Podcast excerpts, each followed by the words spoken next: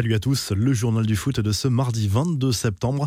Nouvelle polémique sur le dernier classico entre le PSG et l'OM au Parc des Princes. Après de supposées insultes homophobes contre Alvaro, Neymar est cette fois accusé d'insultes racistes contre Hiroki Sakai, selon la radio espagnole Copé. Même s'il faut rester prudent, le Brésilien aurait qualifié l'international japonais de chinois de merde. Jusqu'à présent, Sakai ne s'est pas plaint de telles insultes. Les infos et rumeurs du mercato, Daniel Vess pourrait signer son retour en Europe.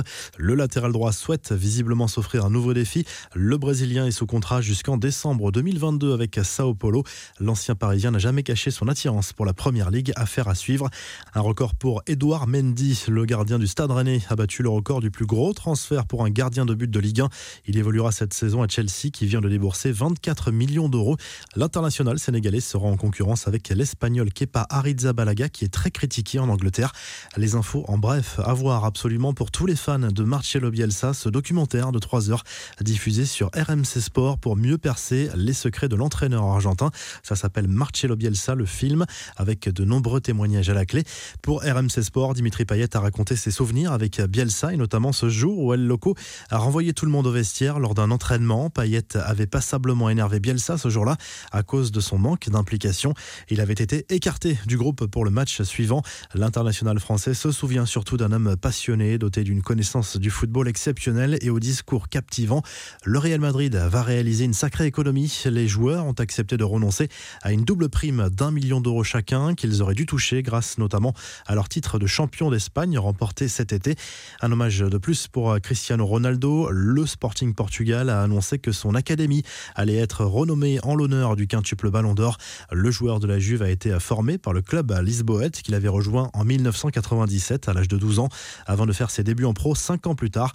Festival de buts en Angleterre. 44 buts ont été inscrits sur les terrains de Première League lors de la deuxième journée qui s'est achevée lundi soir par une victoire de Manchester City sur le terrain de Wolverhampton et par le succès d'Aston Villa contre Sheffield United. Un record depuis la création de la Première League en 1992. La boulette des dirigeants de la Roma, le club romain qui a démarré sa saison en Serie A par un nul sur le terrain de l'Elas Vérone ce week-end, pourrait finalement perdre ce match 3-0 sur tapis vert. À l'origine, un oubli administratif concernant Amadou Diawara Selon la Gazette dello Sport, le milieu de terrain titularisé lors de cette rencontre a été inscrit dans une mauvaise liste par rapport à son âge. En théorie, il aurait dû faire partie de la liste des 25 joueurs disponibles pour le championnat et non pas de la liste des joueurs de moins de 22 ans qui, eux, peuvent être appelés en renfort sans limite de nombre. Enfin, hommage à Ivan Rakitic qui a choisi de prendre sa retraite internationale après 106 sélections. L'international croate va pouvoir se concentrer uniquement sur le FC Séville qu'il a retrouvé cet été. La revue de presse, le journal L'équipe se penche sur l'avenir de Kylian Mbappé. Le Real Madrid et Liverpool sont prêts à faire des folies pour attirer l'international français l'été prochain. Le PSG veut bien sûr le conserver, mais cela passe par une prolongation de contrat et le temps presse pour Leonardo. France Football consacre un gros dossier au phénomène Eduardo Camavinga. L'Oréné impressionne par sa sérénité et sa personnalité malgré son jeune âge et son ascension fulgurante.